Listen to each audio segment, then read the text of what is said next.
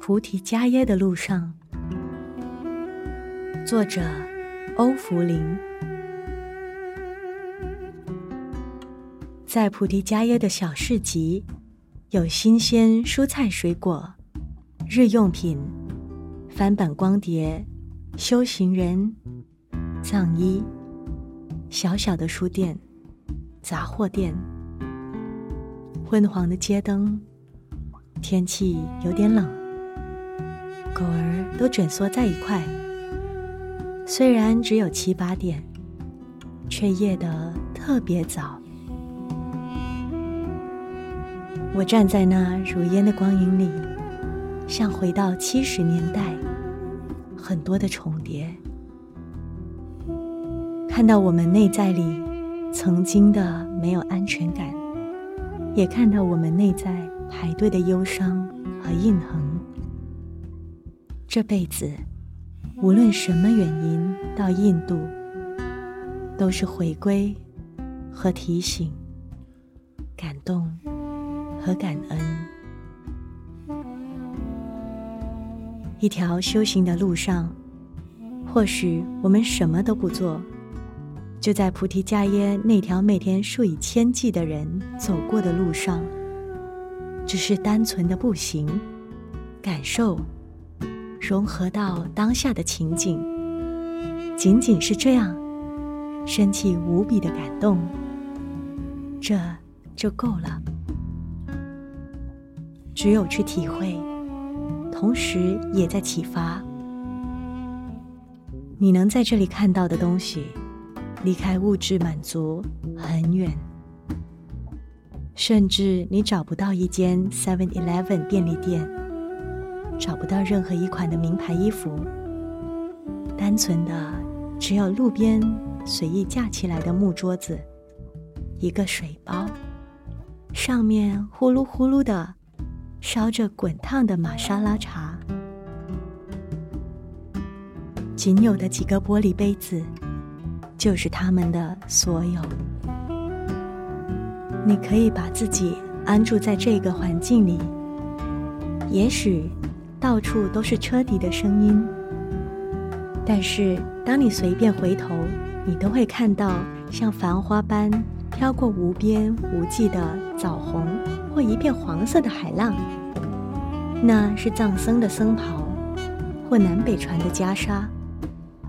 这吸引你内心一处曾经修行的一角。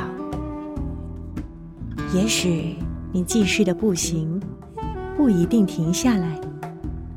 或者你心中还有什么事情在忙碌，但是只要留过这样的印象，这就是最美的情景。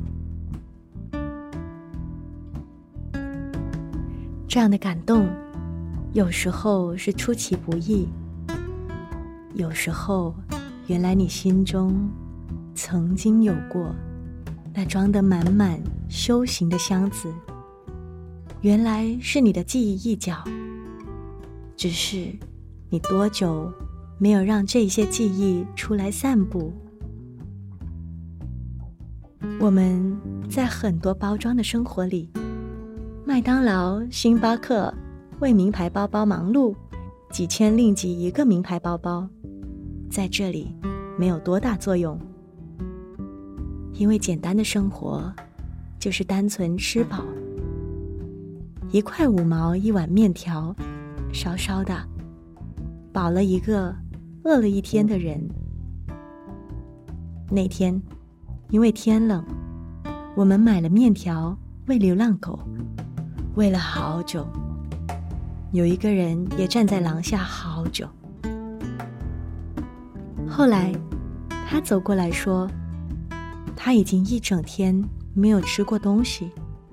可以买一盘面给他吗？我们买了给他，他坐在椅子上，顾不得烫，大口大口吃的情景，这样的情景是多么的难忘。这比很多人忙着把一份薪水奉献给名牌包包有意义。八千令吉一个名牌包包，可以在这里给多少人暂时的温饱？在这条路上，就是慢慢的走，只是这样，单纯感受，仅仅是这样，我们就会升起很多慈悲、柔软、同理心。那些我们放弃与放弃不了的，我们重伤以及差不多重伤的各种曾经有过的，其实。都可以在这当下的专注里减轻或离开，或者我们在觉察问题时，这些烦恼已经不在其中。